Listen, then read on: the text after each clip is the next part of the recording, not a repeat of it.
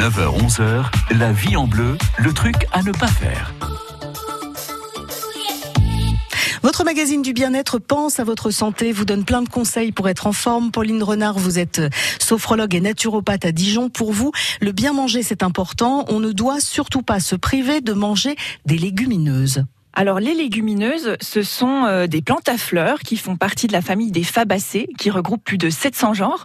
Donc euh, les légumineuses qui nous intéressent aujourd'hui, ce sont plutôt les graines que l'on consomme. Donc c'est ce que nous on appelle les légumes secs en fait. Tout à fait, les légumes secs qui ne sont pas des légumes en fait, qui font partie de la catégorie des féculents riches en amidon.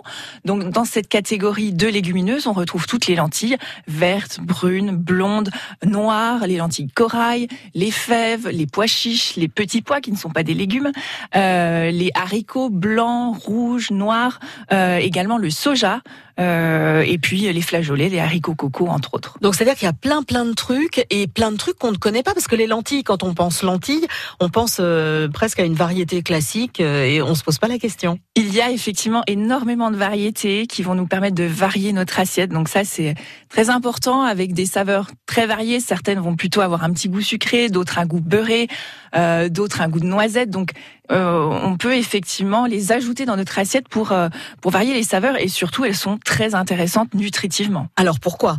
Alors pour plusieurs raisons. Euh, tout d'abord, les légumineuses sont des graines, donc elles concentrent toutes les réserves de la plante. elles sont d'abord riches en protéines, donc c'est une protéine d'origine végétale. C'est une vraie bonne alternative aux protéines animales? Tout à fait, c'est une vraie bonne alternative.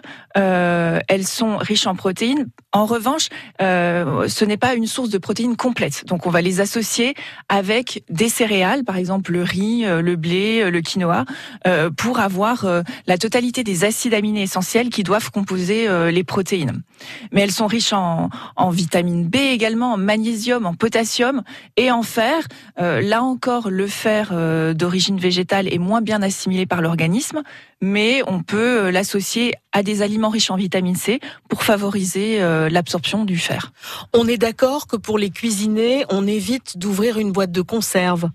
Oui, dans la mesure du possible, on évite d'ouvrir une boîte de conserve. Les bocons seront une meilleure alternative, les bocons en verre. Mais l'idéal est encore de les acheter bruts, de les faire tremper euh, pendant 12 heures au minimum, ensuite de les rincer et de les faire cuire à la vapeur. Vous verrez, euh, en fait, des lentilles, euh, après avoir été trempées une nuit, se cuisent à la vapeur ah pendant 10 minutes. Tout à fait. Mais alors à la vapeur, ça veut dire qu'il faut qu'on ait un truc où il n'y ait pas des trous trop petits, euh, qu'elles s'échappent pas au fond de l'eau. oui, alors effectivement, euh, si vous n'avez pas de cuve vapeur, vous pouvez vous équiper de petites marguerites en inox qui existent maintenant euh, sur le marché. On en trouve dans, dans, les supermarchés pour moins de 10 euros.